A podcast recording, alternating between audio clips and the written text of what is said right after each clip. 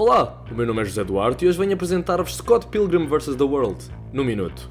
Com o regresso aos cinemas após 11 anos da sua estreia, com um som mais aprimorado, novas versões e um novíssimo trailer, venho falar-vos da quarta longa-metragem de Edgar Wright. Se viram filmes como Shaun of the Dead, The World's End, Hot Fuzz ou Baby Driver, já devem estar familiarizados com o ritmo absolutamente alucinante do realizador britânico. Este filme, de 2010, é baseado numa série de banda desenhada criada por Brian Lee O'Malley, que conta a história de Scott Pilgrim, interpretado por Michael Cera, um baixista de uma banda em ascensão que entra numa série de conflitos após ter conhecido e se apaixonado por uma jovem de seu nome, Ramona Flowers, interpretada por Mary Elizabeth Winstead.